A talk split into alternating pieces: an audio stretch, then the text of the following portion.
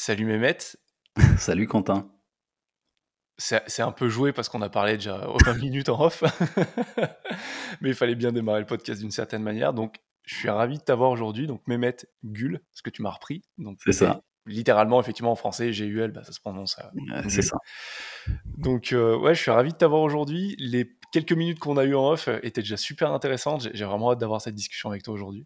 Eh ben écoute, euh, plaisir partagé et ravi d'être là. Merci pour l'invitation. Merci à Jérémy aussi, avec lequel on a eu, euh, j'ai eu un loupé euh, de rendez-vous, donc je m'excuse d'ici, Jérémy, et merci encore de, de m'avoir accueilli même après le loupé. Bah, c'est, normal. donc toi, tu es papa, tu es entrepreneur. Tu as, combien d'enfants? Tu es dans l'entrepreneuriat depuis quand? Alors, j'ai deux enfants. J'ai un grand de 18 ans euh, et une petite de 13 ans. Et euh, je suis dans l'entrepreneuriat depuis, euh, ça fait 7 ans maintenant. Donc, j'ai commencé en début 2017. C'était ouais, c'était janvier, février 2017. Et en fait, l'histoire, elle est, elle est quand même assez marrante parce que le l'histoire autour de l'entrepreneuriat s'est créée justement par une douleur que j'avais quand j'étais salarié. Et en fait, je voyais plus mes gosses. J'avais une vie de cadre dirigeant. Donc, tu sais, manager, cadre dirigeant, c'est le statut de l'esclavagisme moderne en France. Mmh. C'est genre, tu pars le matin à 6 heures et tu reviens le soir, il est 22 heures. Donc, je partais le matin, mes gosses dormaient, je revenais le soir, ils dormaient encore. Donc, j'avais plus de vie en fait. Si tu veux, euh, c'était c'était une vraie douleur pour moi parce que je voyais plus mes enfants grandir, je les voyais pas euh, s'épanouir, etc. Et c'était c'était devenu une vraie douleur. Et puis euh, puis voilà, avec avec le temps, la vie a fait que tu vois, je t'ai je t'ai raconté ça tout à l'heure en off, mais j'ai eu un accident de la vie je fais une hémorragie interne euh, en septembre 2016, euh, justement à cause de ce rythme de travail que j'avais, puisque je prenais pas soin de moi, je prenais pas euh, du temps pour faire du sport, pour faire quoi que ce soit, et je prenais pas de temps non plus pour ma famille. Du coup, les week-ends, on passait les week-ends à faire les courses. Tu vois, c'était génial, quoi. Et, et, ça, ça m'a bouffé en fait. Et ça m'a tellement bouffé de l'intérieur que j'avais un ulcère en fait. J'ai pas réussi à le traiter pendant trois ans. Et cet ulcère en fait, il m'a, il m'a envoyé au, à l'hosto où euh, j'ai quitté mon corps, on va dire, deux fois, et, euh, et ça a été une putain d'expérience, parce que derrière, euh, une fois que je suis sorti de ça, l'employeur de l'époque m'a gentiment licencié, puisque pour, pour des raisons financières, et en fait, j'ai fait une rupture conventionnelle, et à 40 ans, à l'âge où je pensais que, tu vois, je, ferais décoller ma carrière, mes enfants seraient fiers de moi, blablabla. Je me racontais plein d'histoires en fait. Et c'est là où l'entrepreneuriat est arrivé. Et en fait, c'est arrivé, tu sais, c'est quand on m'a on m'a dit euh, on va on va faire une rupture conventionnelle, c'est presque j'étais presque soulagé parce que je récupérais du temps pour moi, pour mes enfants et euh, pour construire finalement la vie que je voulais autour de mes enfants, autour de, de ma femme. Et en fait, euh, comme je passais mes journées au boulot, avec les enfants, on n'avait pas vraiment d'activité ludique, tu vois, on, on faisait pas des choses extraordinaires, quoi. Mmh et là, du coup, ça, ça a complètement changé. Et, euh, alors ça n'a pas été facile parce que tu sais, tu te lances pas comme ça, euh, tu, tu passes pas du salariat à l'entrepreneuriat en claquant des doigts. J'avais plein de peurs, plein de croyances et euh, j'ai fait de, de, ces peurs et de ces croyances en fait ma, mon premier objectif. Et c'est pour ça qu'aujourd'hui j'accompagne justement les, les, entrepreneurs, surtout les infopreneurs en fait, dans cette démarche, tu vois, de se construire une vie autour justement une vie autour de la liberté de temps, puisque c'est vraiment le temps en fait qui nous mmh. permet d'être avec ceux qu'on aime. Quoi. C'est hyper touchant ce que tu dis, et, euh, tu vois, ça, ça, ça m'amène deux, pas réflexion, mais deux images. Euh, je te disais en off que moi j'ai travaillé dans, dans, la banque privée, dans la gestion de fortune pendant 10 ans. Mmh. Et, ce qui est marrant, c'est que nos clients qui gagnaient le, le plus d'argent, c'était des entrepreneurs. Mais les clients qui étaient le plus difficiles à avoir, c'était les quatre dirigeants. Parce que, l'entrepreneur, à la limite, il disait Bon, bah, ouais, on se voit à 15h, je me crée, je me crée une fenêtre de tir, et puis on se voit à ce moment-là, où vous passez au bureau, il n'y a pas de souci. Et, euh, et, puis des fois, c'était Bon, j'aurais qu'un quart d'heure. Et tu passes un quart d'heure au bureau, et au final, tu discutes pendant une heure et demie avec, euh, l'entrepreneur. Mais effectivement, les quatre dirigeants des grandes boîtes, moi j'ai travaillé à Grenoble, à Lyon et à Lille. Euh, et bah effectivement, ils commencent très tôt, ils finissent très tard. Souvent les week-ends, soit ils sont complètement séchés et ils font rien, soit bah, il y en a qui continuent à bosser. Mm. Et, et, c'est vrai que tu as ce paradoxe de se dire, nous on était, c'est incroyable, ils ont, ils ont jamais le temps. Et, et je le voyais nous en interne. Tu parlais de problèmes de santé. C'est un truc qui m'a toujours fait flipper, vraiment dans le monde de la banque. C'est alors tu as une culture spéciale dans l'univers de la banque, de la finance et compagnie. Mais le nombre de cancers, d'AVC, de crises cardiaques, de, gros problèmes de santé que j'ai vu émerger en, seulement 10 ans, je me disais, mais c'est pas possible. En fait, si, quand tu veux, quand tu es dans la mentalité de il faut que je sois le premier arrivé, que je sois le dernier parti, euh, que j'emporte mon PC les week-ends, que j'emporte mon PC pendant mes vacances, que je suis collé à mon téléphone tout le temps, que tu coupes jamais. Y y a, j'ai vu un podcast de Cal Newport, euh, qui est un auteur assez connu et, euh, et effectivement qui, qui disait que l'être humain est pas fait pour ne jamais déconnecter. Hmm. Cérébralement, on a besoin d'avoir des phases d'accélération, des phases de ressourcement. Et, c'est vrai qu'on est dans une culture qui, a, qui l'a vachement euh, mis de côté.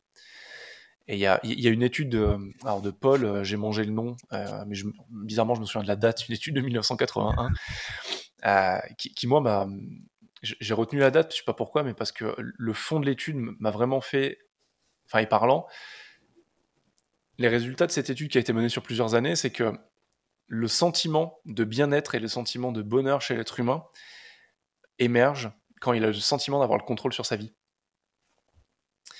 Et donc, le contrôle sur sa vie, c'est le contrôle fondamentalement de son temps, de comment tu le dépenses, et de comment tu l'utilises, et de ce que tu veux faire, et de ce que tu es aligné avec tes valeurs ou pas. Et ça, dans le monde de l'entreprise, c'est... Euh, alors déjà, tu l'as pas vraiment. Il y a très peu d'entreprises qui te laissent cette liberté, ou en tout cas qui te donnent ce sentiment que tu as le contrôle de ta destinée, façon de parler. Il y en a, hein, heureusement. Euh, et par contre, c'est vrai que moi, avoir travaillé avec des entrepreneurs pendant 10 ans, le nombre d'entrepreneurs par rapport à ce que toi tu dis, et je, je, te rejoins à 100%, qui en fait se créent une prison dorée hmm. et qui créent une entreprise. Alors ils ont l'argent, ils ont les moyens, mais ils sont dépendants géographiquement d'être présents à un, lieu, à un lieu parce qu'ils font du micromanagement, ils gèrent tout, ils délèguent rien, ils sont leur propre goulot d'étranglement. Et, euh, et, ils sont jamais en vacances et ils arrêtent jamais. Et au final, ils ont créé le truc pour avoir de l'argent et de la liberté, parce que fondamentalement, le premier driver de l'entrepreneur, c'est la liberté. Mais qui paradoxalement n'ont pas cette liberté.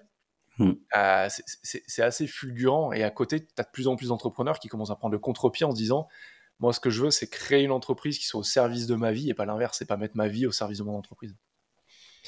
C'est super, euh, super intéressant ce que tu dis. Ton parcours, effectivement, est touchant parce que tu as les deux paradoxes. Quoi.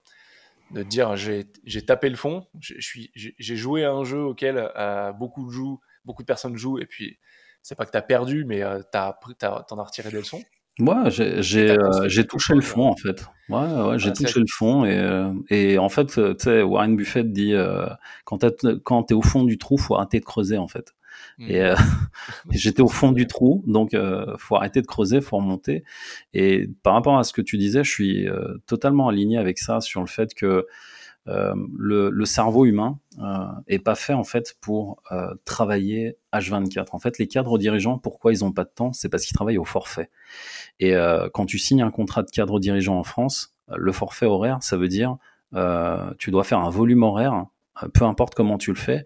Et surtout, bien évidemment, ça c'est pas écrit dans le papier, mais on te fait comprendre par des sous-entendus que c'est mieux que tu sois toujours le premier arrivé et le dernier à partir.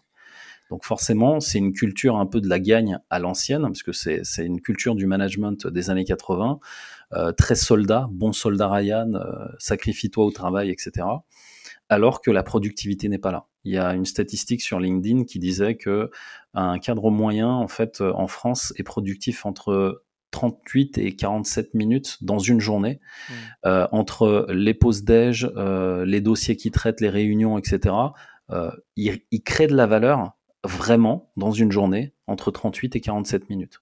Hmm. Donc le cerveau humain est pas fait pour ça et euh, il y a un très bon livre justement, tu parlais de livre tout à l'heure, euh, le, la 25e heure, euh, qui est un livre justement sur la productivité. Il y a une partie à la fin de ce livre où ils expliquent un peu la journée type, tu sais, de comment des grands génies de ce monde, genre Mozart, Einstein, etc.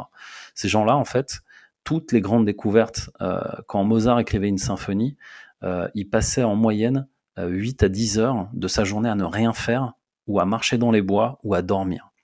Et en fait, le cerveau, par ses mécanismes neurologiques, euh, n'est pas fait pour retenir de l'information, contrairement à ce qu'on croit. Et heureusement, aujourd'hui, les neurosciences, elles nous l'apprennent, ça. Le cerveau, à la base, est là pour créer de l'énergie, puisque on parle bien d'énergie euh, mesurable en Hertz, puisqu'on a les, les, ondes delta, theta, etc. Et dans l'idée, on est créateur et source de création d'énergie à l'intérieur de ce cerveau. Donc en fait, le cerveau, oui, il a une partie analytique, oui, il fait, il sait retenir des choses, etc. Mais sa fonction première, avec euh, les 100 milliards de milliards d'informations qu'on a euh, dans, dans l'arrière du cerveau, en fait, il est vraiment là pour générer des choses. Et en fait, à partir du moment où tu as compris ça, tu as compris que les grandes idées ne peuvent pas venir en y pensant 24 euh, heures sur 24. C'est pour ça qu'on peut pas être productif dans une journée en ne faisant qu'une chose tout le temps, tout le temps, en s'entêtant à faire la même chose en fait. Et le lâcher prise, justement, fait partie de ça pour pouvoir accéder à des parties du cerveau qui vont être beaucoup plus génératrices de nouvelles idées et des idées qui valent beaucoup plus cher en fait. Mmh. C'est très juste ce que tu dis et, euh, je trouve, moi c'est un sujet qui me passionne justement. Tu vois, mmh. j'aime beaucoup les, euh, alors, moi, je pratique la méditation depuis plus de 10 ans. Et, justement, j'aime bien les états de conscience altérés, les états de mmh. conscience modifiés. Et ça va être hyper clivant ce que je vais, ce que je vais dire, mais malheureusement, dans, dans, les très grands groupes, on ne demande pas aux, aux, dirigeants, qu'à dirigeants, d'avoir des idées. En tout cas, pas trop. On leur demande de veiller à ce que euh, la politique de l'entreprise aille sur le bon chemin et à user un peu du bâton et de la carotte de temps en temps pour, euh, de temps en temps, c'est un euphémisme, mais pour que ça aille droit et que ça avance dans ce senslà là. Et, euh, euh, moi, je me souviens le nombre de fois où j'ai eu des idées, où j'ai présenté les trucs et on m'a regardé en souriant en disant mais c'est pas pour ça qu'on te paye, grosso modo. Je suis, bah, je suis un être humain, donc c'est pas comme c'est pas pour ça qu'on me paye, mais c'est comme ça que je fonctionne fondamentalement. Mais ouais, je suis entièrement d'accord. Il y, a, il y a un super livre euh, qui est sorti il y a, il y a deux mois euh, c'est celui de Dan Sullivan et du docteur Benjamin Hardy, euh, qui est Dan Sullivan, c'est un business coach internationalement réputé aux États-Unis, enfin au Canada, je crois. Et euh, c'est 10x is easier than 2x. Donc en fait, 10x est plus facile que, que 2x. Donc c'est plus facile de viser quelque chose de décuplé, donc avoir une, croissance exponentielle, qu'une croissance double. De doubler son chiffre d'affaires, doubler sa productivité, doubler tout ça. Parce qu'en fait, tu passes par un chemin où tu es obligé de couper 90% de tout ce que tu fais, tu es obligé de changer la manière dont tu vois les choses. Et souvent, c'est derrière ces, euh, ces portes un peu dérobées que tu as la plus grosse croissance. Hmm. Et c'est là où je, où, je, te rejoins, euh, c'est une des choses qui, euh, qui, est dite dans ce livre et dans, et dans plein d'autres. C'est que tous les grands génies, effectivement, tu as une phase d'intégration, une phase de repos qui est lié à l'activation de la pensée latérale, fondamentalement. C'est marrant parce que c'est ce qu'on te demande dans, dans, les grandes boîtes de euh, penser hors dehors de la boîte et thinking outside the box. Mais dès que tu le fais, on te en PNL, ta boîte elle est trop grande. En PNL, justement, on dit, euh, tu sais, quand, euh, quand ils disent ça, think, tu sais, penser en dehors de la boîte, en PNL, on aime bien dire, mais qui a dit qu'il y avait une boîte? Ouais, exactement. mais, non, mais c'est exactement ça. Il faut penser en dehors de la boîte. Mais il n'y a pas de boîte. La boîte, en fait, on, se la crée, on se la crée soi-même. Mais comme j'aime bien le jeu, le jeu des étiquettes, tu vois, introverti, extraverti, HPI, TDAH, tout ça. Souvent, alors c'est bien d'avoir des, compréhensions d'un mode de fonctionnement principal. C'est des, des, cartes de lecture. Mais exactement. Et, et, et il faut pas s'enfermer là-dedans. Hmm. Le nombre de personnes qui, je suis un introverti, c'est une prophétie autoréalisatrice. Euh, autoréalisatrice. Ouais.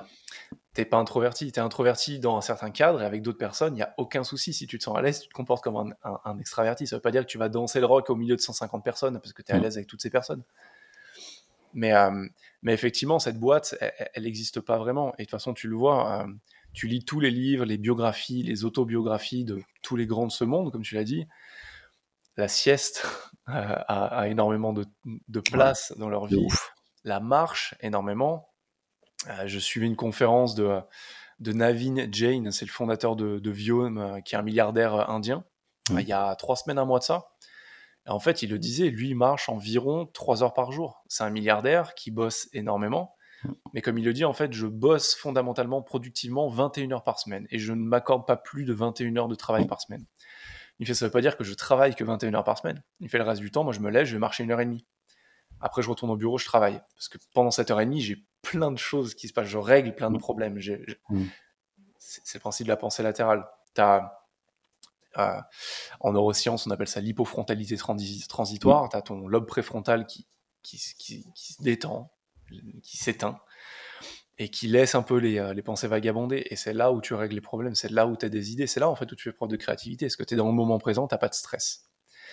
Et, c'était hyper intéressant de voir que lui, bah, il faisait ça, il allait travailler, puis après il allait faire du tennis, puis retourner au bureau, puis retourner marcher une heure. Et, et qui faisait fondamentalement tout le temps ça. Puis après, il faisait des conférences. Et, et c'est des mecs qui sont milliardaires.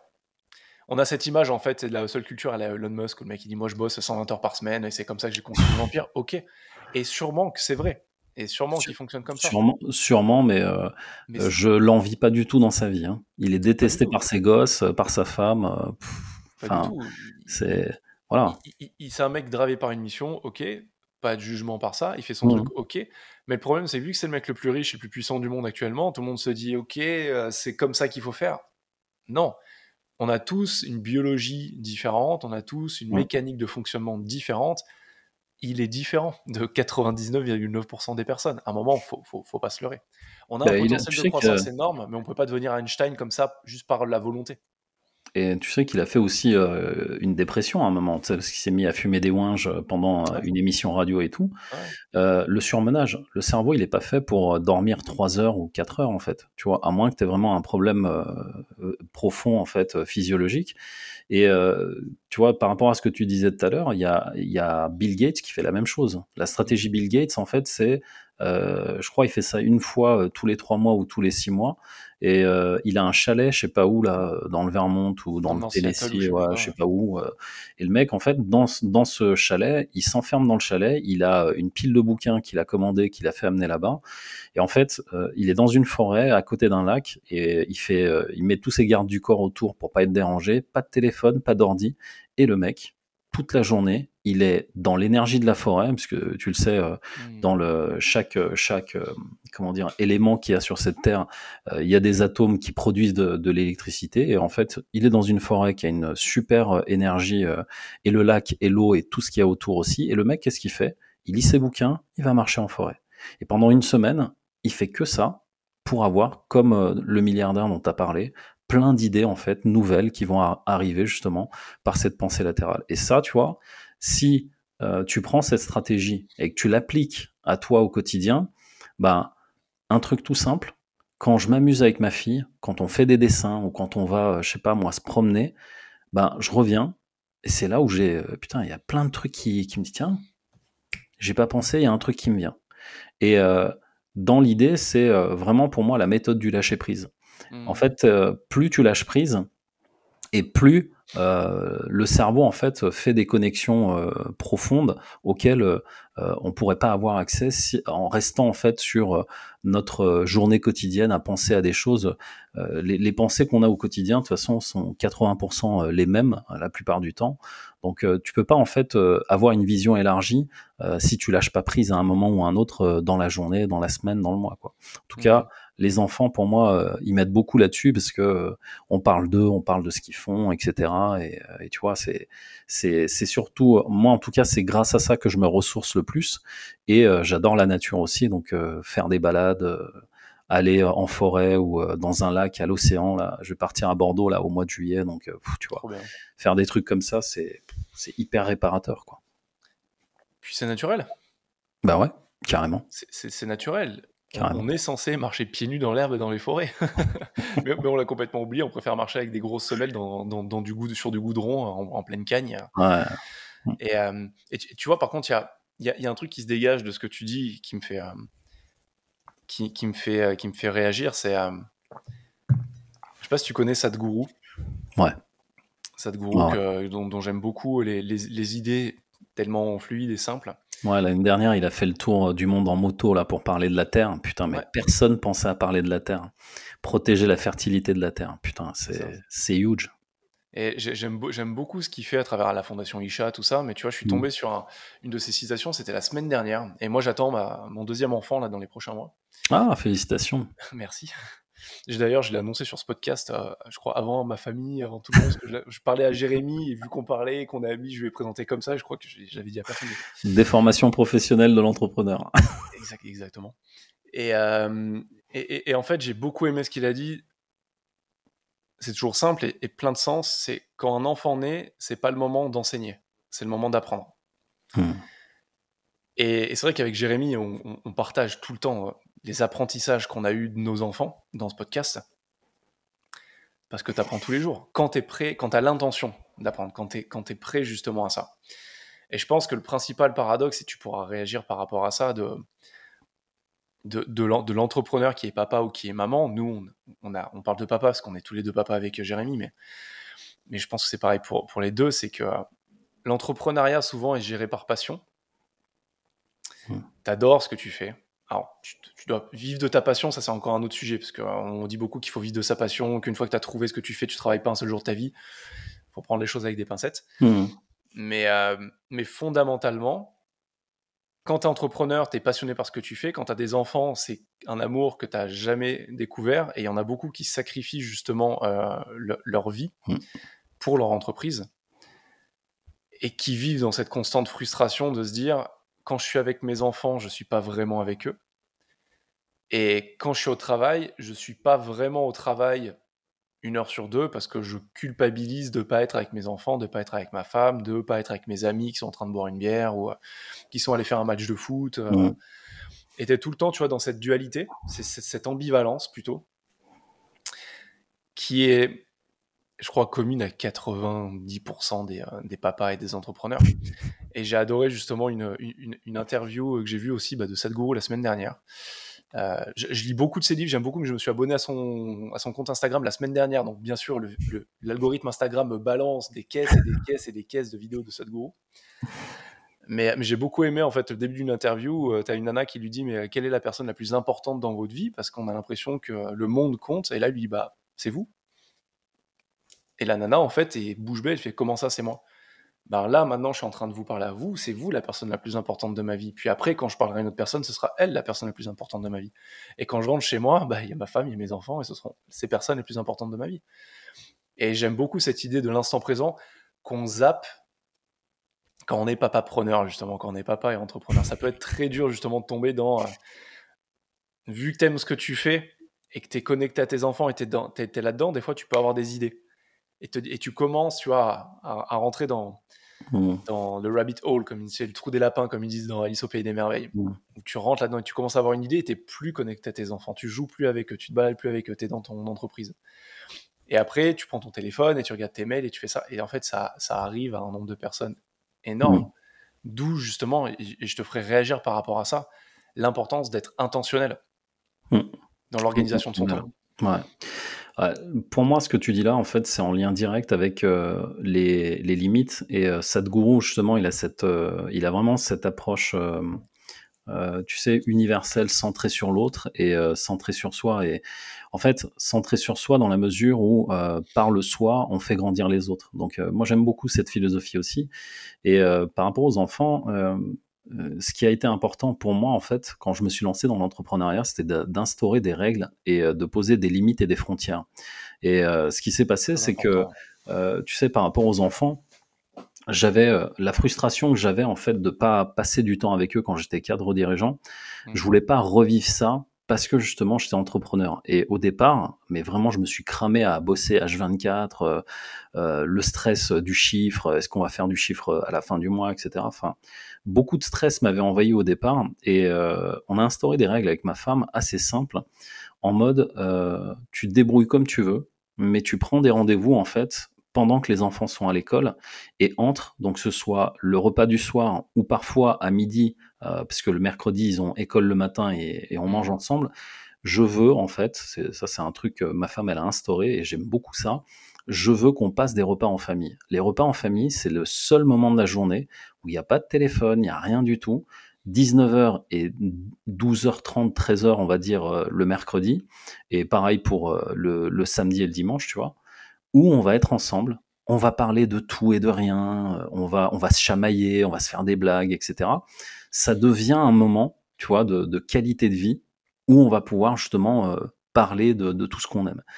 Et ce simple principe-là, permet, si tu veux, de cadrer et de structurer finalement non seulement le temps, mais aussi l'envie d'être en connexion avec ce qu'on aime.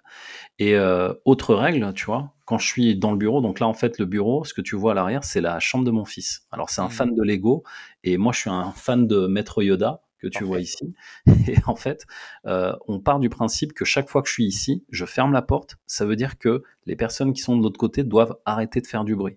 Et mmh. automatiquement, en fait, ces règles-là font que on arrive nous, chacun de notre côté, à être productif, mais dès que les horaires, donc moi je sors du bureau, euh, je vais dans le salon, il est 19h, on mange, là la reconnexion euh, euh, revient.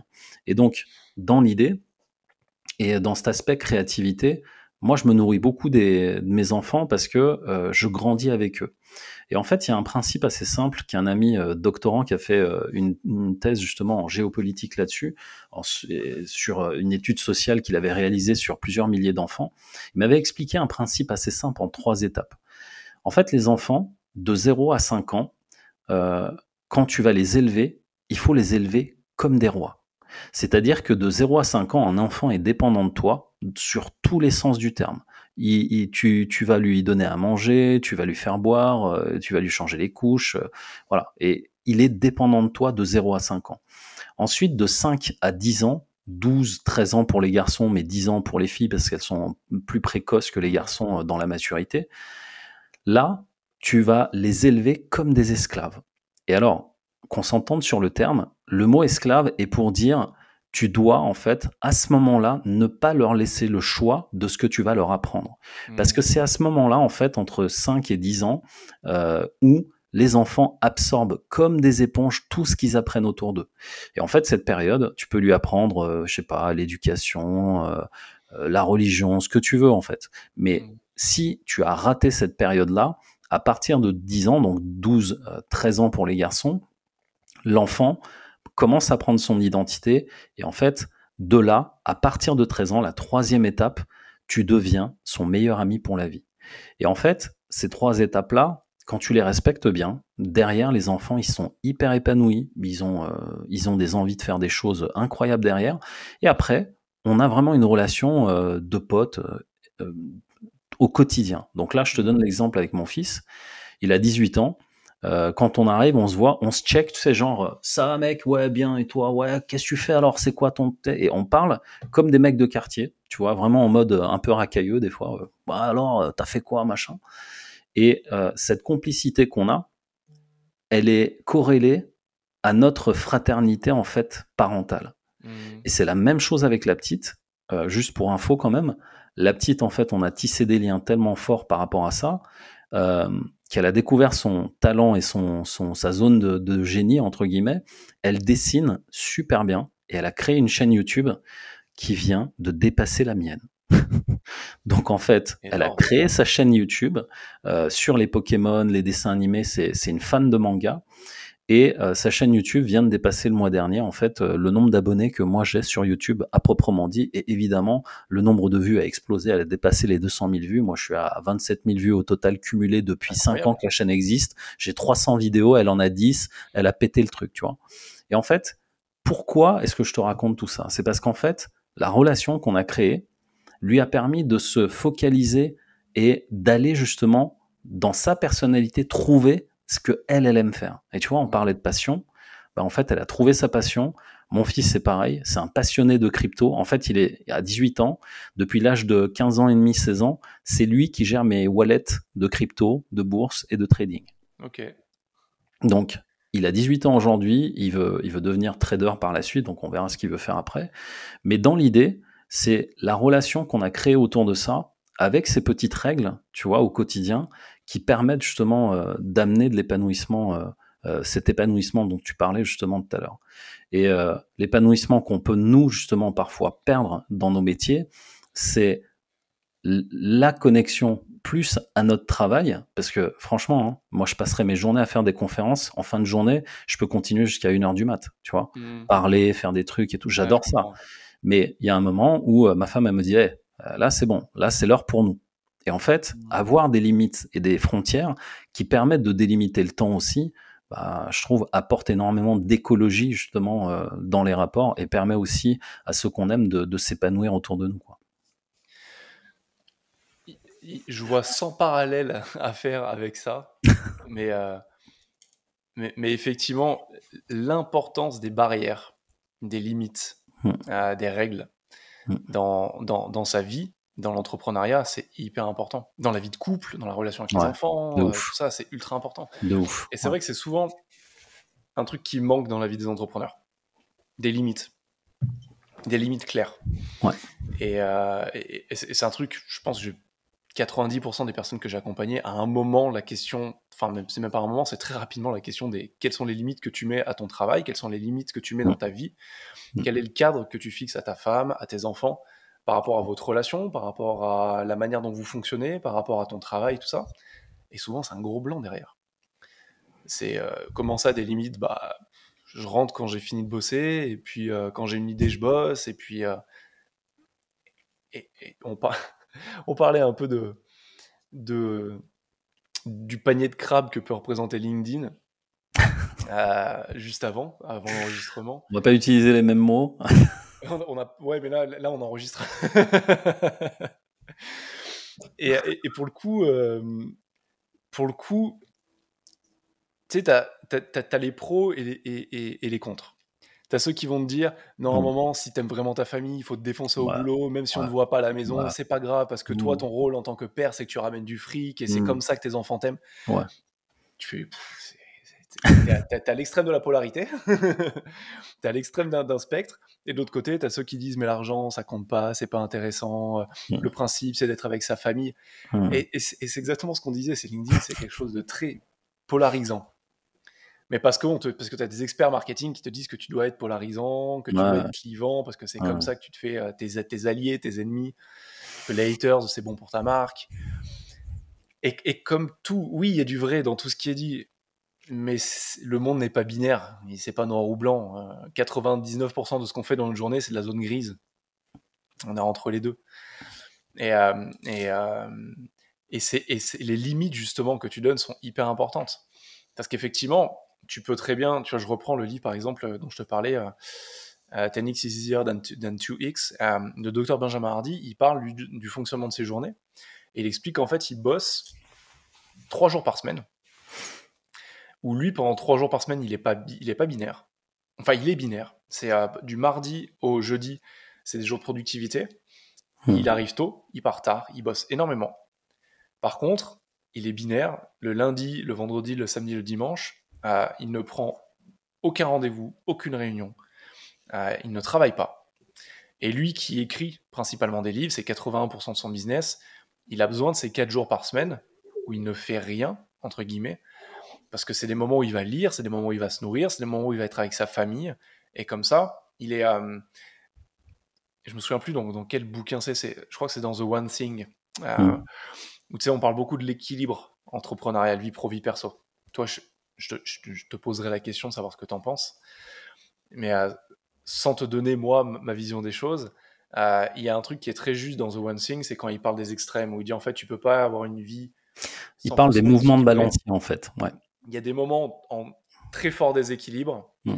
des moments en très fort équilibre. Et le but, en fait, c'est pas sur le micro, mais c'est sur le macro que tu vois, tu as un sentiment d'équilibre. Mm. Tu as Rich Roll, l'hôte de son podcast. Euh, je sais pas si tu écoutes son podcast, Rich Roll, c'est un, des, un des podcasts les plus écoutés au monde. Mm. Qui dit que lui, il, fonctionne, il a fonctionné comme ça à peu près toute sa vie, avec des moments extrêmement intenses euh, d'investissement.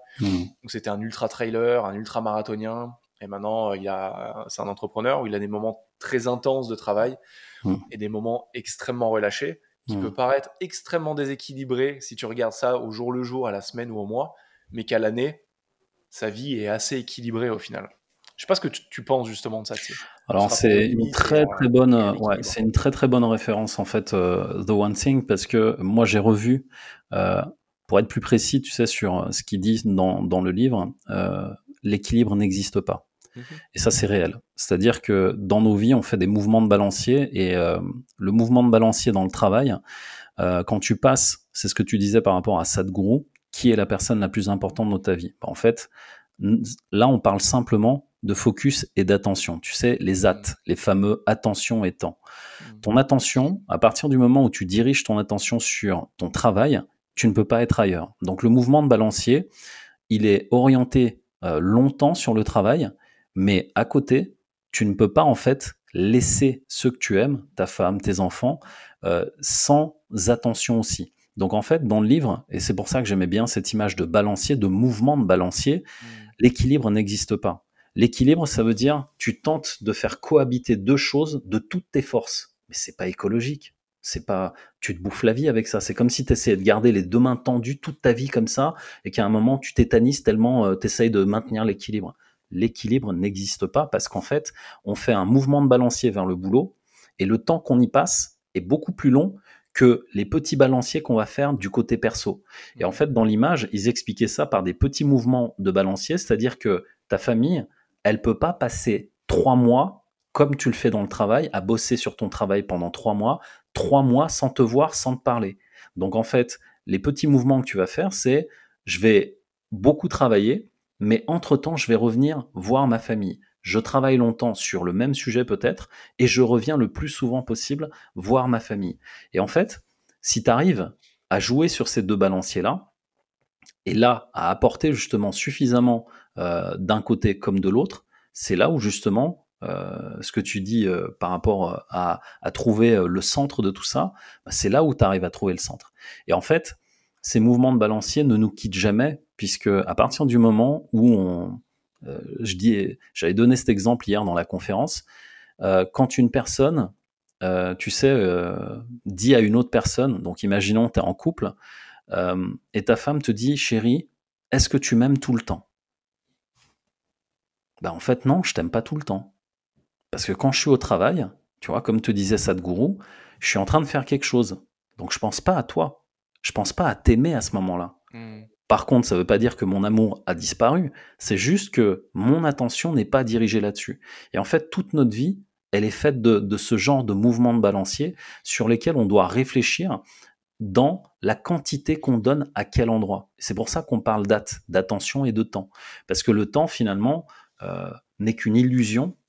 Quand on y réfléchit, c'est l'homme moderne qui a voulu dompter ça, puisque si on écoutait simplement nos rythmes intérieurs et ce qui se passe réellement microbiologiquement en nous, tout se fait déjà naturellement. Tu ressens le besoin. Tu sais, quand tu dis Ah, ça fait longtemps que j'ai pas eu mes enfants, je ressens le besoin d'y aller. Mmh. En fait, apprends à écouter ça et tu verras que finalement, le temps n'est qu'une utopie qu'on s'invente dans le monde moderne, en fait. Et euh, tout est régi par quelque chose de plus profond. Et en fait, cette profondeur, on la gagne en comprenant justement tous ces allées et venues au niveau justement euh, du temps et de l'attention qu'on y met. Mmh. J'ai deux choses pour rebondir là-dessus. Euh, moi, j'aime mmh. beaucoup dire à mes clients que notre seul rôle au final dans la vie, c'est d'essayer de trouver l'équilibre dans un monde qui est en constant déséquilibre. Et souvent, c'est mal interprété. Souvent, on me dit donc mon but, c'est d'être équilibré. Je fais non, en fait, tu peux pas l'être. C'est exactement ce que tu dis. C'est on peut que avoir l'intention de chercher un certain équilibre, mais en ayant parfaitement conscience qu'on le trouvera jamais. Hmm. L'équilibre, c'est comme le bonheur. On dit tiens, j'aimerais ressentir ce sentiment de bien-être et, euh, et, de joie constamment. Non, parce que la joie, elle se fait en opposition au, mal-être. Le bien-être se fait en opposition au mal-être. La, joie se fait en opposition au malheur. Et, euh, et c'est que des choses comme ça qui se contrebalancent. Et nous, notre rôle, c'est justement dans ce balancier, on est un peu tiraillé à gauche, tiraillé à droite, tiraillé à gauche. C'est d'essayer d'aller le plus droit possible. On sera jamais droit, c'est clair. Mais, mais on peut avoir cette intention de, la trouver et de ne pas le perdre de vue. Hmm. Et la deuxième chose par rapport au temps, c'est un concept que j'aime beaucoup. Moi, j'aime beaucoup la cosmologie, la physique quantique et compagnie. Et aujourd'hui, c'est vrai que notre société, elle est construite sur, euh, sur les théories de Newton, sur le temps newtonien où le temps est linéaire, le temps est une ressource finie, le temps est une ressource qui va de l'avant constamment. Et, en fait, à chaque seconde qui passe, tu perds ton temps, tu perds une ressource de temps. Et donc, par rapport à ce que tu dis, tu vois, on est effectivement dans une société qui a décidé de le cadrer, de le maîtriser pour le dépenser de la manière la plus efficiente possible. Je préfère beaucoup la vision de la théorie de la relativité générale d'Einstein, où en fait, le temps est quelque chose de relatif et sans rentrer dans, des, dans des schémas scientifiques, j'aime beaucoup la citation d'Einstein qui le dit euh, de manière très claire et qui parlera beaucoup de papapreneurs. Le temps passe bien plus vite quand vous êtes assis sur un banc à côté d'une très jolie fille que quand vous êtes tout seul au bureau. c'est vrai. C'est vrai. Le temps est relatif. Ça dépend de comment tu l'utilises. Il y a des moments où tu es en accélération, il y a des moments où tu ralentis. Et dans cette quête de performance, de le chiffre d'affaires à la fin du mois, dont effectivement on a tous un moment cette, mm. pression, mm. il y a plein de paradoxes qui se jouent. J'aime beaucoup les paradoxes, les distinctions. C'est euh, que plus tu es stressé, plus tu te mets de pression par rapport aux choses, mm. moins tu vas être créatif. Moins tu vas être créatif, moins tu auras de résultats. Moins tu auras de résultats, plus tu vas avoir une pression interne qui se crée et plus tu es stressé. Et en fait, tu es dans une boucle totalement vicieuse un cercle vicieux qui, t'empêche d'arriver justement à ton plein potentiel. Et, tu vois, il y a plein de trucs que tu entends à l'école où on te dit la vie est un marathon, tout ça. Moi, la vie, la vie est un combat. La vie, est un, la vie est un combat. Il faut gagner sa vie. Ouais, la vie, est un combat. La, vie est une tartine de merde, on en mange un peu tous les jours. Tu grandis avec des trucs comme ça et au final, ça vient des croyances où tu dis bah ouais effectivement la vie est une tartine de merde t'en manges un peu tous les jours qu'est-ce que c'est triste de aïe, aïe, mon Dieu. mais pour moi tu vois pour revenir à ça pour moi la vie est pas un marathon c'est plutôt une série de sprints tu as des moments où tu vas devoir sprinter où tu vas mmh. devoir y aller à fond mmh. Que ce soit personnellement pour des objectifs sportifs pour ta vie personnelle euh, il y a des moments de rush avec tes enfants où il y a tout le monde qui est malade euh, tu as les échéances du boulot, euh, tu as plein de trucs à faire, et là, tu es dans un sprint tu es à fond. Le problème, c'est que quand aujourd'hui, la majorité des personnes, quand ces moments de sprint sont terminés dans une partie de leur vie, par exemple la vie perso, ils disent Ah, je vais pouvoir vraiment me focaliser à 300% sur le travail maintenant y aller à fond. Sauf qu'ils sont rincés de ce qu'ils ont vécu personnellement. Et je dis ils, moi je me compte là-dedans. Euh, mmh. J'ai eu des, les dernières années pas mal de, soucis familiaux avec des décès, des choses comme ça. Mmh. Et moi, le côté entrepreneurial, de dire j'ai perdu mon oncle, j'ai perdu mon beau-père, j'ai ma petite fille qui naît dans tout ce schéma-là, c'était le bazar dans ma famille, ma belle famille. Et toi, tu es là en mode euh, hustle culture à dire non, je suis entrepreneur, j'y vais, c'est pas grave, je peux gérer et j'avance. Mais sauf qu'en fait, tu es blessé, tu es un animal blessé. Et t'avances pas de manière efficace. Et, j'aurais avancé bien plus vite si je m'étais dit ok, tu as de la trésor, tu as de la trésor Ok. Tu peux tenir combien de mois? Tu peux tenir six mois? Ok. Prends deux mois là. Juste euh, souffle, réfléchis, remets-toi des multiples 33 tonnes que tu t'es pris dans la tronche, euh, qui a secoué toi, ta famille, tout ça, soit présent pour ta famille, et ça te permettra de repartir. Mais j'étais tellement dans cette envie, tu vois, viscérale d'avancer, que, euh, que, que, je, que, je, me suis cramé complètement. Et tu arrives au bout de ça et tu te dis, mais en fait, tu essaies d'être à fond quelque part, mais tu n'y arrives pas mais parce qu'effectivement, on vit sous ces histoires, ces idées que la vie est un combat et que euh, tu peux surmonter n'importe quelle galère, c'est qu'une question de volonté. Mmh. Non, c'est toujours une nouvelle fois, comme on dit avec mes maîtres depuis tout à l'heure, c'est pas aussi binaire que ça. Non, c'est pas binaire. Et tu vois, dans toutes les croyances que tu viens de développer, il y a euh, la première des choses, c'est la perception. En fait, euh, percevoir le monde. tu vois, on parlait de, on parlait d'amour tout à l'heure, ou on parlait quand, on parle euh, d'aimer quelque chose, l'amour comme le bonheur, euh, c'est subjectif et c'est la perception qu'on en a. Et euh, en PNL, on appelle ça des mots valises. Mmh. Tu mets ce que tu veux dedans, en fait. Donc, quand tu dis à quelqu'un Est-ce que tu m'aimes? Comment tu veux que je t'aime? Explique-moi, c'est quoi la forme d'amour que tu veux qu'on te donne? Qu'est-ce que tu entends par en fait, Et, et c'est ça, en fait, c'est explorer la carte du monde de l'autre avant de, faire tout type d'interprétation. Et en fait, aujourd'hui, tu vois, euh, quand on parle de croyance, on parle vraiment d'une pensée, d'une idée. Et cette idée, elle se crée par champ électromagnétique dans le cerveau. Tu le sais bien, les synapses, les neurones, tout ça, ça, crée de l'électricité. On parle quand même d'un bout de viande qu'on a à l'intérieur de notre corps qui produit de l'électricité. Donc ça veut dire que chaque pensée est une impulsion électromagnétique qui va rentrer dans la matière par ce qu'on est en train de donner aux gens, et donc la parole en elle-même est énergie.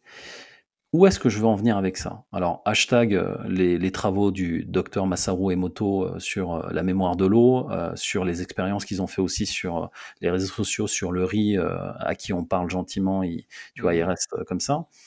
Chaque chose à laquelle on pense va forcément prendre corps à un moment ou à un autre.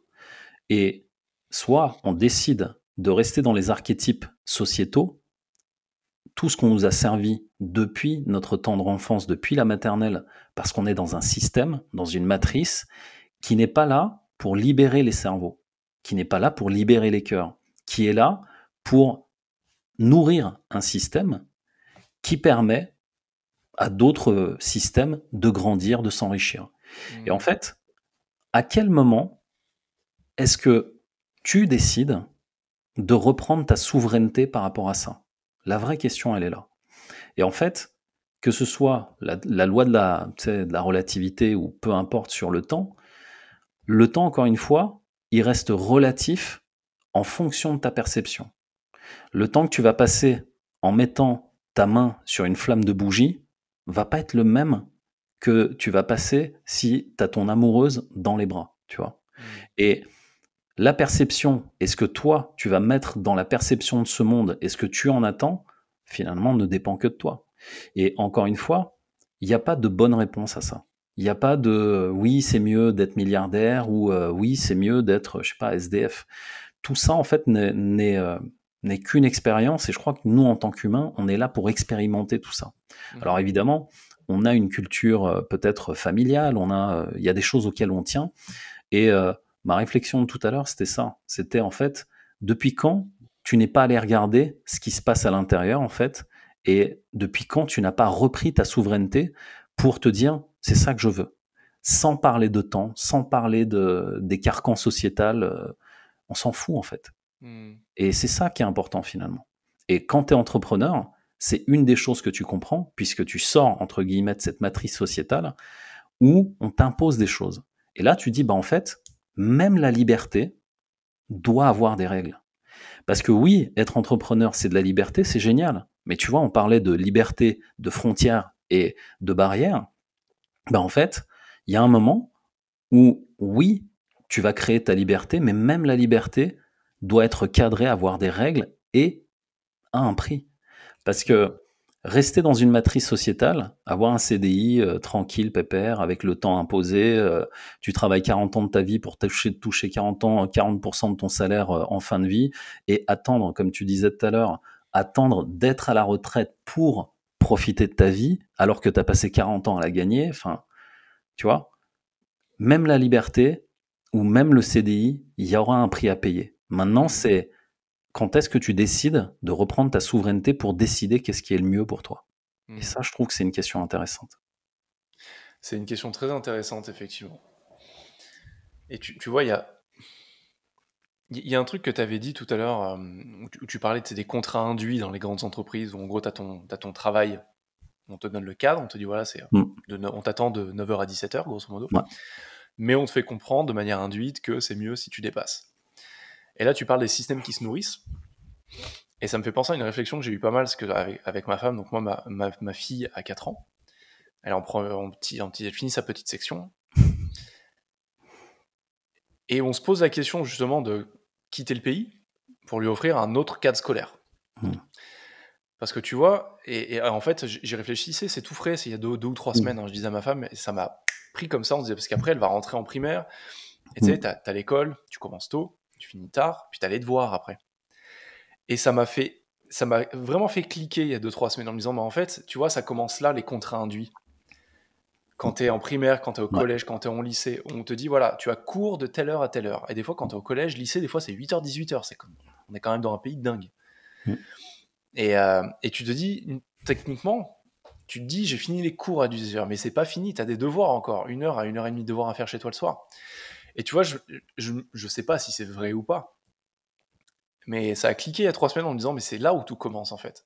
Hmm. Où on t'apprend, dès le plus jeune âge, à quand le travail est fini, en fait, il n'est pas fini. Et c'est pareil dans les entreprises. Et c'est marrant parce qu'on avait un, il y a un ami à Jérémy et moi euh, qui nous invitait sur son podcast qui est québécois, lui. Il y, a, il y a trois semaines et on s'est vu il y a deux semaines à Lyon parce qu'il euh, est, il est marié à une française, c'est sa belle famille est à Lyon et il descendait, et tu vois, il me faisait la, même réflexion que euh, toi, tu pouvais avoir par rapport à tes enfants, où tu partais le matin, bah, ils n'étaient mm. pas levés, tu rentrais le soir, euh, ils, étaient, euh, ils dormaient. Et lui, il disait, mais ça fait deux semaines que je suis en France, je suis chez mes beaux-parents, je les ai quasiment pas vus. Je me lève le matin, ils sont déjà partis au boulot. Il me dit, ok, je suis en vacances, mais je me lève pas non plus à 10h du mat. Et je me lève le matin, ils sont partis. Et le soir, je les vois pas avant 19h30, 20h rentrer à la maison. Ils me disent, mais c'est de la folie comme vous travaillez en France. Mmh. Et donc là, avec Jérémy, on est rentré dans justement, on parlait du système scolaire, de nos enfants, parce que Jérémy, pareil, a son, petit, son, aîné Nathan à, à 4 ans et demi. Et, euh, et on parlait de tout ça. Justement, de se dire euh, comment ça se passe au Québec? Il dit bah, c'est nous, 14h30, 14h45, l'école elle est finie. Et je sais que moi j'ai pas mal d'amis qui vivent à Montréal mmh. et à Toronto. Et ils me disent, mmh. mais euh, le rythme de vie est différent. On travaille. Alors, ils ont 2-3 semaines de vacances par an beaucoup mmh. moins qu'en France. mais on ne vit pas pour le travail. À 16h, 16h30, la majorité des personnes ont fini le travail, sont partis. Et donc, effectivement, ils ont une seconde vie à côté. Tous nos amis, nous Français qui sont partis là-bas, j'ai deux potes qui ont failli se faire virer dans les six premiers mois de leur entreprise parce qu'ils finissent à 17h30 et ils étaient convoqués dans le bureau euh, du directeur et qui leur disait Tu mets la pression à tout le monde, arrête, arrête ton système à la française, tu stresses tout le monde. Ah ouais, mais attendez, c'est 17h30, c'est super tôt en France. non, mais ici, c'est super tard. Vis, fais un truc. Et le directeur général de la boîte que j'ai en tête, là, d'un ami en particulier, il lui disait, mais tu sais, moi, je suis directeur général de la boîte. Mmh. À 16h30, c'est moi qui dois montrer comment ça fonctionne. À 16h30, je suis parti du bureau. Parce que j'entraîne l'équipe de hockey de mon fils en hiver, parce que euh, j'entraîne l'équipe de foot de ma fille euh, le printemps, l'été.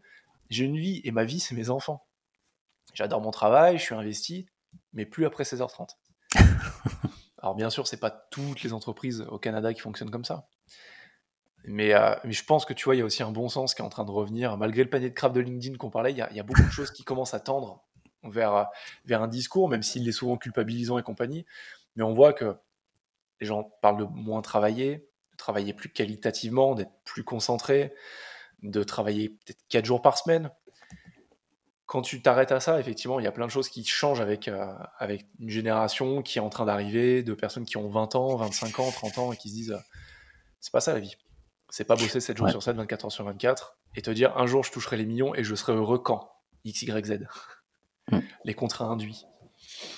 Bah, tu sais, ça a beaucoup changé euh, après le Covid, parce que les gens se sont rendus compte qu'en fait, en restant chez eux, ils pouvaient euh, faire la même chose. Et c'est là, les entreprises, elles ont commencé à paniquer en mmh. mode, on peut plus contrôler ce que les gens font. Mais en fait, la période du Covid euh, a été un énorme accélérateur au niveau de l'entrepreneuriat. J'avais vu un chiffre sur LinkedIn, c'était plus de 532 000 nouvelles, nouveaux auto-entrepreneurs déclarés après la période du Covid parce que évidemment il y a eu une vague de licenciements, il y a eu beaucoup de beaucoup de licenciements à ce moment-là, mais euh, beaucoup ont compris aussi que, ben, avec les nouvelles technologies, avec Internet, avec, euh, il y en a beaucoup qui se sont formés durant la période du Covid parce mmh. qu'ils étaient chez eux en fait. Ils ont compris les gens qu'ils pouvaient, tu vois, reprendre leur souveraineté. Mais il y a un truc, c'est que oui, le système, on, on en parle beaucoup, on dit oui, la France, c'est comme ci, c'est comme ça, mais en fait, l'herbe, elle n'est pas plus verte ailleurs. Mmh. L'herbe, elle est verte là où tu l'arroses. Et tu vois, moi, mes enfants, ils ont euh, jusqu'au lycée, et c'est ce que c'est le, plan que je prévois aussi pour, euh, pour la, petite. Euh, jusqu'au lycée, mes deux enfants ont été dans le privé. Mmh. Alors moi, ils sont dans des écoles catholiques privées. Euh, et, tu vois, je suis de confession musulmane, mais en fait, les valeurs sont les mêmes et surtout, l'état d'esprit est le même. Parce qu'on leur mmh. donne une direction de vie, on leur apprend des valeurs qui, sont importantes et fondamentales pour nous. Mais au-delà de ça, la vision qu'ils ont, elle est beaucoup plus structurée et structurante pour la suite. Et je, je pars du principe que on est en fait en France, et euh, franchement, euh, la France, euh, moi je l'adore et je la quitterai pas comme ça parce que j'ai plein de, plein de souvenirs ici et je suis né ici. Et en fait, je pars du principe que à partir du moment où j'ai ma souveraineté, je peux créer de la richesse moi-même avec mon business et je peux le faire.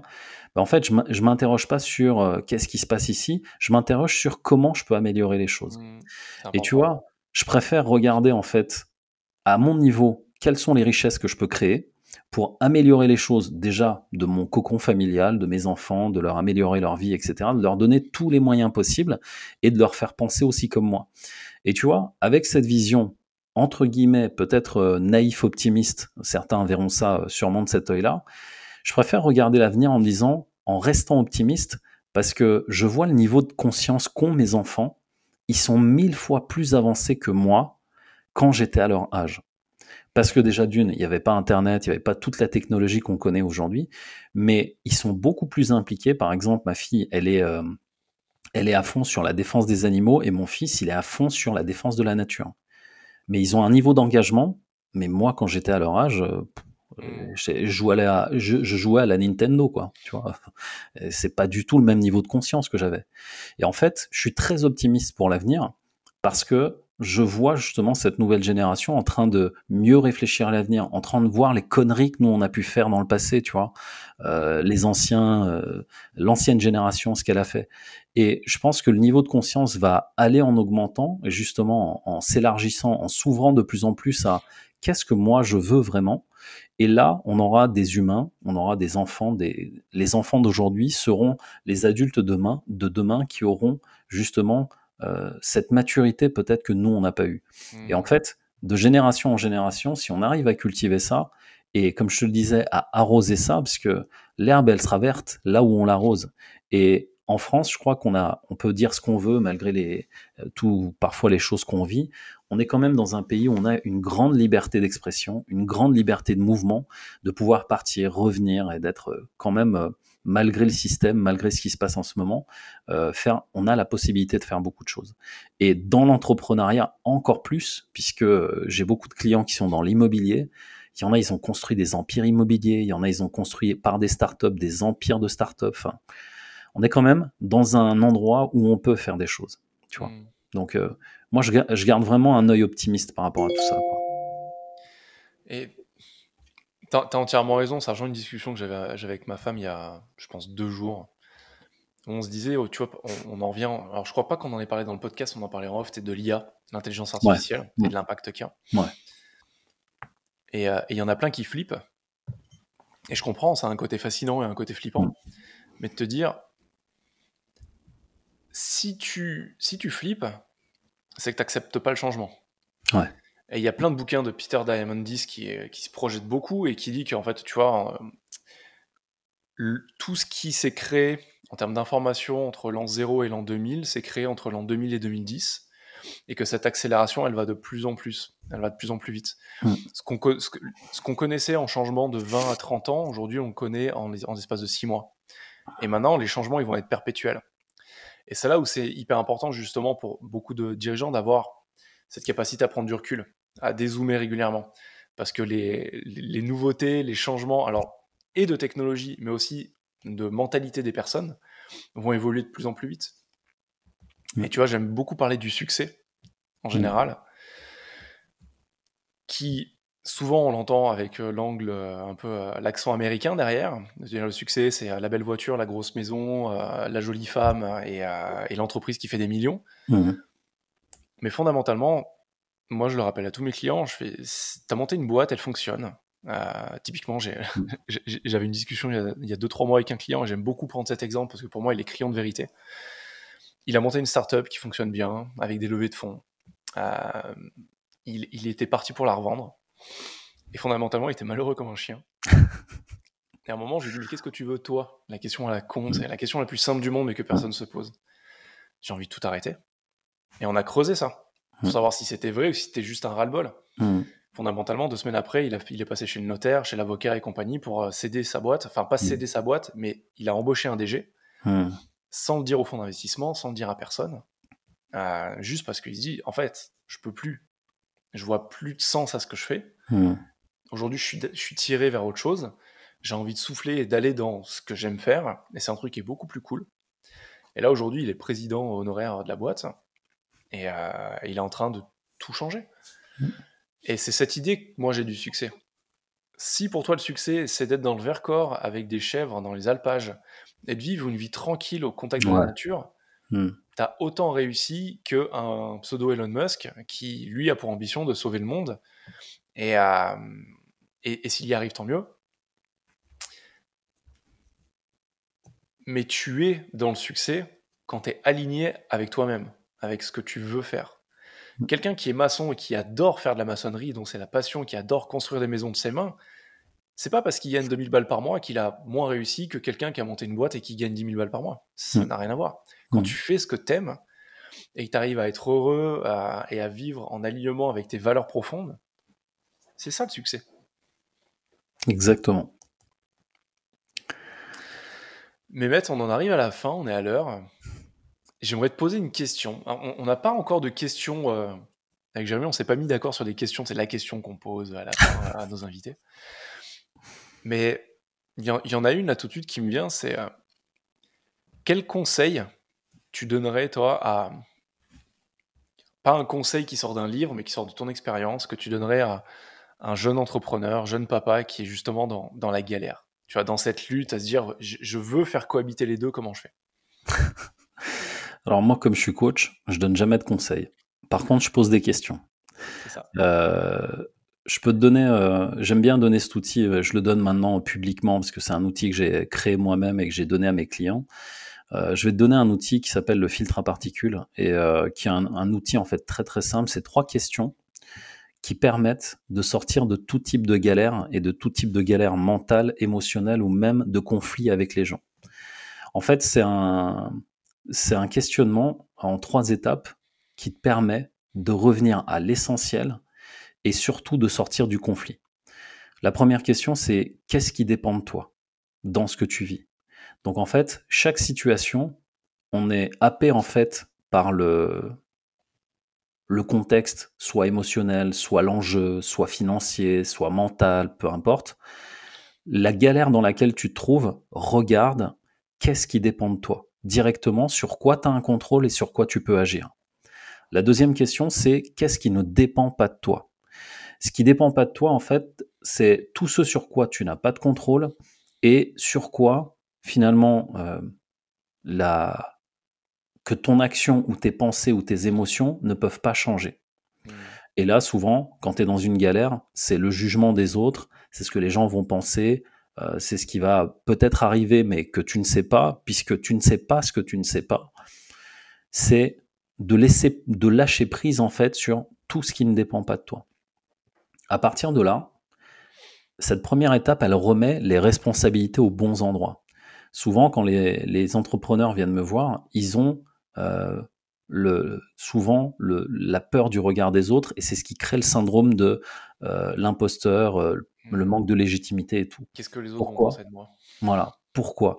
Parce qu'en fait, déjà, ils prennent les feedbacks au mauvais endroit, les feedbacks qui sont donnés par leur famille, par des gens qui les aiment, mais qui sont pas du tout leur euh, cible de clients ou euh, ce qu'ils essayent de faire. Et donc, ce qui va se passer, c'est que tu vas remettre la responsabilité au bon endroit quand tu vas poser ces deux, deux questions-là. Qu'est-ce qui dépend de moi? Leur avis, ce qu'ils pensent, ce qu'ils ressentent, ça ne dépend pas de moi. Par contre, tout ce que je dis moi et tout ce que je fais moi, ça dépend de moi. Et qu'est-ce qui ne dépend pas de moi? Bah, Tu leur laisses la responsabilité de penser ce qu'ils veulent penser et tu continues ton chemin en fait. Mmh. Et la troisième et dernière question, c'est qu'est-ce qu'il y a de bon à prendre et à apprendre dans ce que je vis ici et maintenant? La première partie de cette question, elle est euh, extrêmement importante parce que elle dit chaque chose que tu vis est une leçon, un moment de ta vie qui va t'apporter une leçon à apprendre. Et mmh. donc, même quand tu vis ce genre d'événement, qu'est-ce que ça dit d'abord sur toi et peut-être sur les autres? Parce qu'une personne qui vient et qui critique ton entreprise ou ce que tu es en train de faire, elle en dit plus sur elle que sur ce que toi tu es en train de faire.